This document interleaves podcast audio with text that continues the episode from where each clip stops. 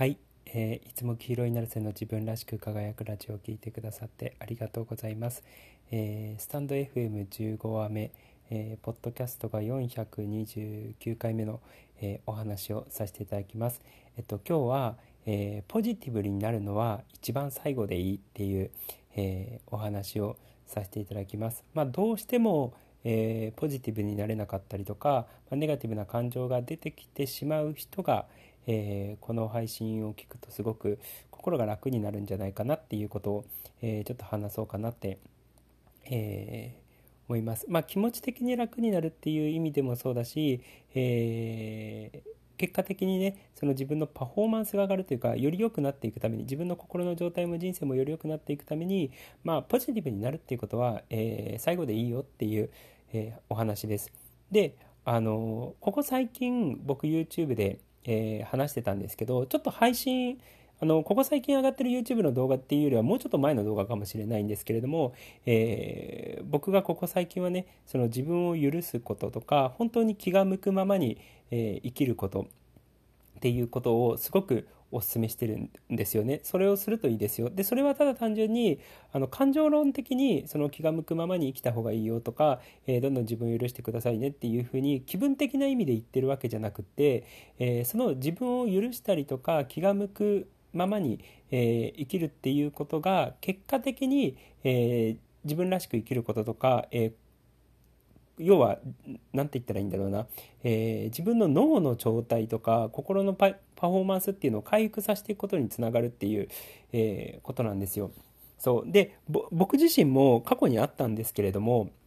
えー、どうしてもポジティブになれないというか、え、時っていうのが昔あったんですよね。であのその時はね落ち込みとか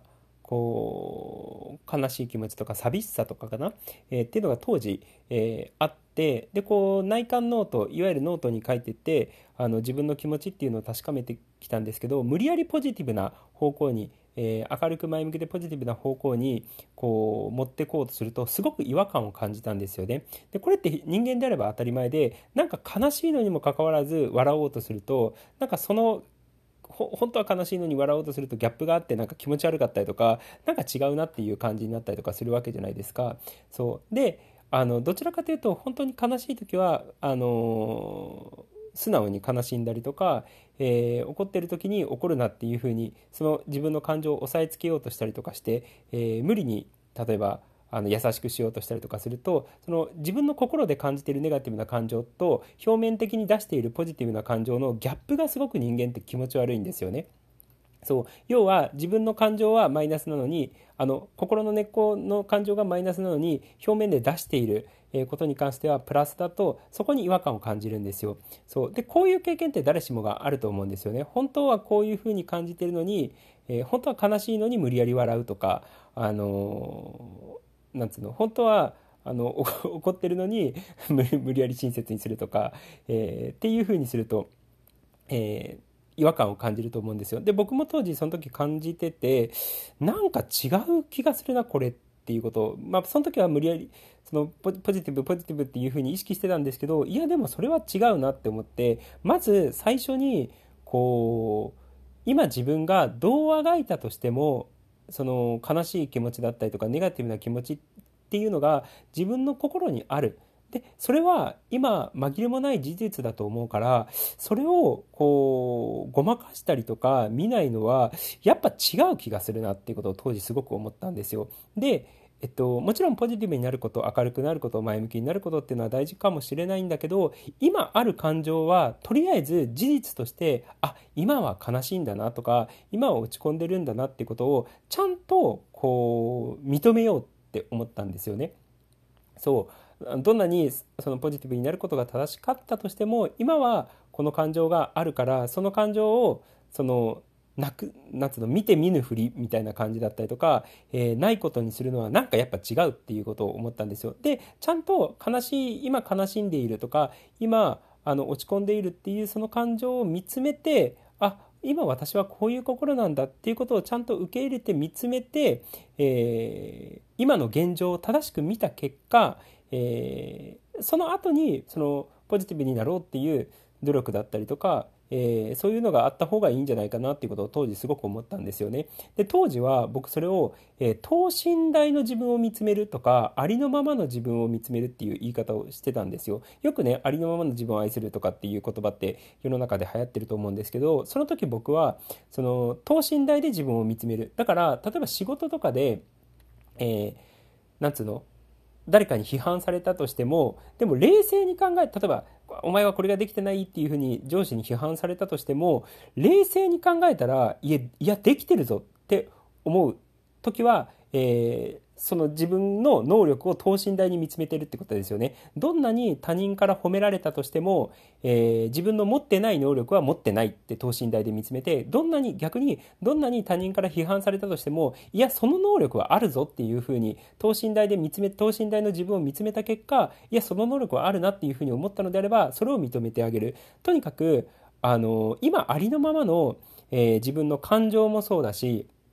え能力もそうだし今ありのままの自分の現状っていうのをちゃんと等身大で冷静に、あの認めてあげるっていうことをすごく意識してたんですよね。でその等身大の自分を見つめる見つめあの見つめる認めるっていうことを等身大の自分でいるっていうことを意識した時にあ今悲しいのであればその悲しいっていうのをちゃんとまず認めようそこを認めてからポジティブになろうっていうことをすごく意識してて、えー、悲しい時は悲しいでいいやっていうことでとか寂しい時は寂しいでいいやっていうことで自分の感情をその内観ノートにこう書き出してたんですよね。でしばらくそれをやってってるとやっぱねどっかの瞬間でこう満足してくるんですよもちろんそのあ悲しいんだなっていうことだったりとか寂しいんだなっていうことを、えー、自分の心に受け入れるというか、え、自分がそういうふうに思ってるんだなっていうことを自分で認めることになるのであの明るいとかポジティブではないんですけれどもちょっとやっぱ楽になってあの心がふわって解放されていくような感覚になるんですよ。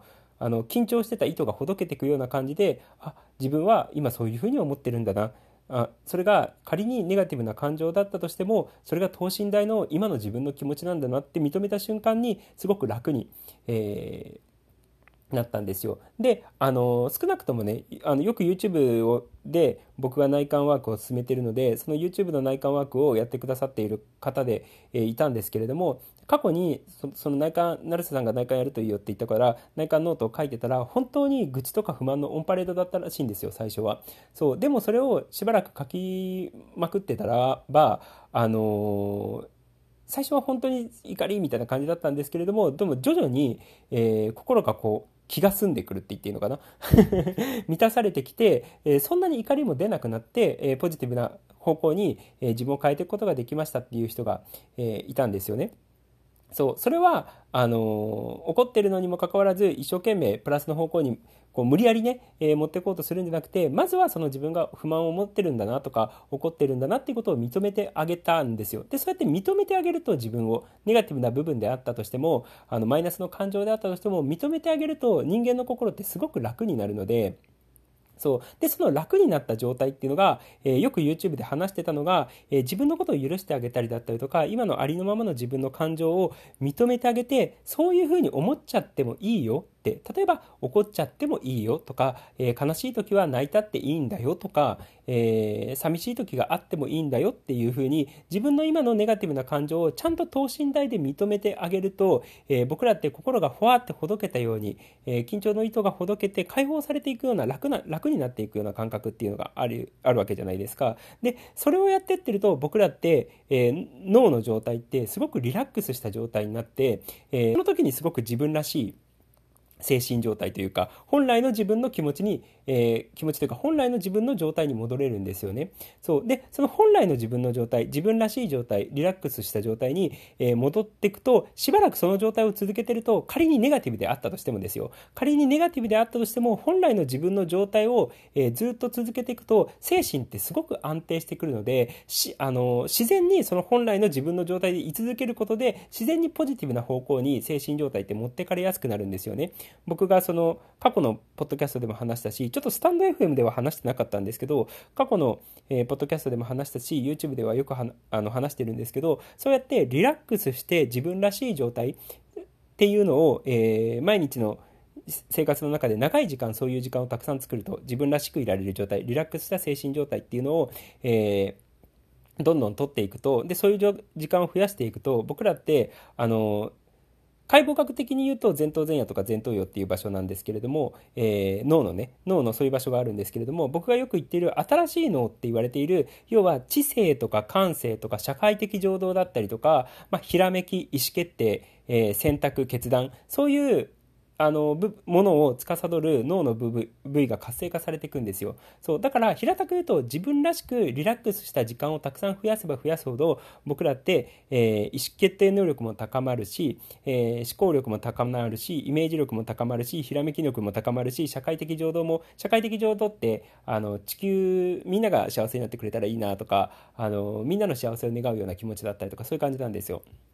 そうそういう能力がどんどん、えーなんつうの高まってくるんですよね。で、それと同時に、あの精神状態っていうのがどんどんどんどん良くなっていくんですよ。平たく言うと、自分らしくいる時間とか、リラックスする、している時間っていうのを増やします。そういうリラックスしている時間、自分らしくいる時間を増やしてくると新しいのが活性化されてきますで新しいのが活性化されてくると心の状態も良くなってくるし、えー、思考力意思決定能力、えー、決断力、えー、社会的情動えイメージ力、ひらめき力っていうのも全部が回復してくるんですよね。そう。だから自分らしく、平たく言うとなんですけれども、自分らしくいる時間をどんどん増やせば増やすほど、脳の状態って、脳とか心の状態ってどんどん良くなってくるっていうことなんですよ。で、ってなった時に、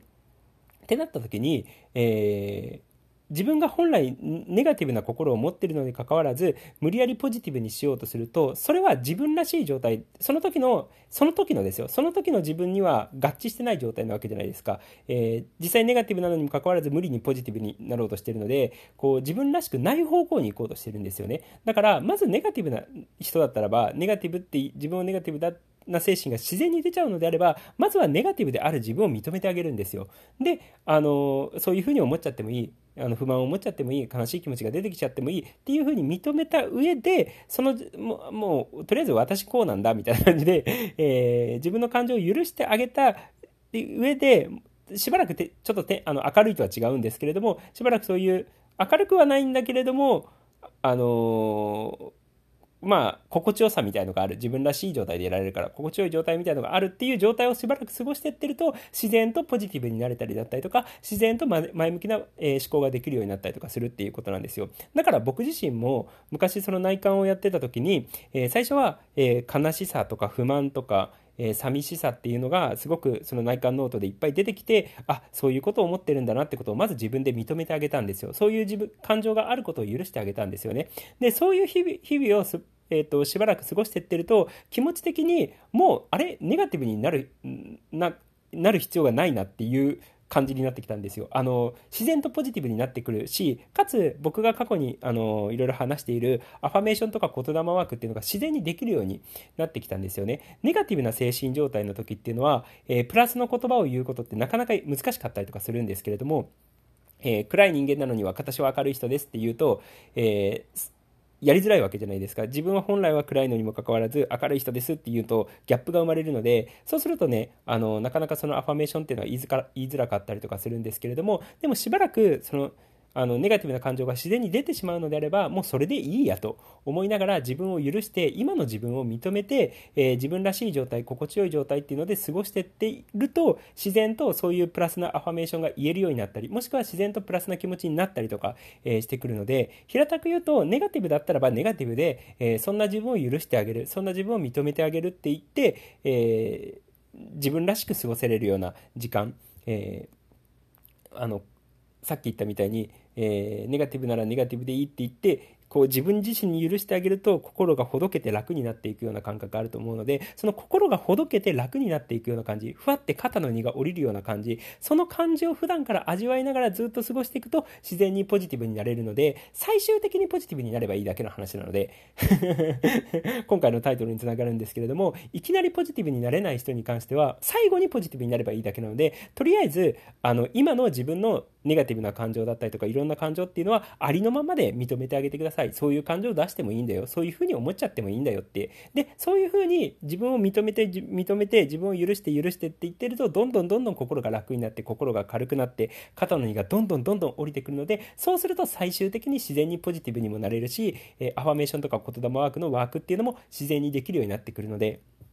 そう。だからねあのもし今この配信聞いてくださっている人の中で、えー、どうしてもそのポジティブになれないネガティブな感情が出てきてしまうっていう人に関してはそれでいいよ しばらく、あの、沈んどけど。で、沈んでるんだけれども、それで心地いいなって思うのであれば、その感情を許してって、あの、そ、そういう状態でもいいと、えー、自分自身に許してってあげればいいかなって思います。そその、心地よい状態、自分らしく過ごせれるような状態をしばらく続けていってると、自然と、えー、心はポジティブな方向だったりとか、えー、もうちょっと前向きにななろうっていうふうに思えるような、え気持ちになってくるので、えー、ぜひね、ぜひとりあえずもう等身大の今の自分の気持ちありのままの今の自分の気持ち感情っていうのをぜひ許して認めて、えー、抱きしめてあげるといいかなって、えー、思います。で気持ちが回復してきたらポジティブになるとか、え気持ちが回復してきたらポジティブになるためのワークをやるっていう風にしていただければいいかなって、えー、思います。まずは自分を認めること。よくね、スピリチュアル、スピリチュアルの、スピリチュアル系の人たちの世界で、えー、言われてるのが、最初に自己需要、自己需要があって、えー、その後に自己肯定があるっていうことをよく言われてるんですよね。最初は自己需要、まずは受け入れる。まずは認める。まずは許す。今のありのままの状態を、えー、受容してあげる。受け入れてあげるっていうことが最初。で、それをしばらくしてると自己肯定ができる。自分を褒めるとか、えー、ポジティブな方向に持っていくっていう自己肯定ができるっていうことなので、最初に自己受容をして、あのどんどん受け入れてどんなどんな自分であったとしても受け入れてあげていただけるといいかなって、えー、思いますでその後に自己肯定っていう感じなのでそう。だからね、あの、どうしてもポジティブになれない人に関しては、とりあえずポジティブにしばらくならなくていいよと。今の、今の自分をちゃんと、あ、これが今の私なんだっていうふうに、えー、受け入れていただけるといいかなって、えー、思います。そんな感じです。ということで、えー、今日も黄色いなるせの自分らしく輝くラジオを聴いてくださってありがとうございました。じゃあね、ありがとう、またね。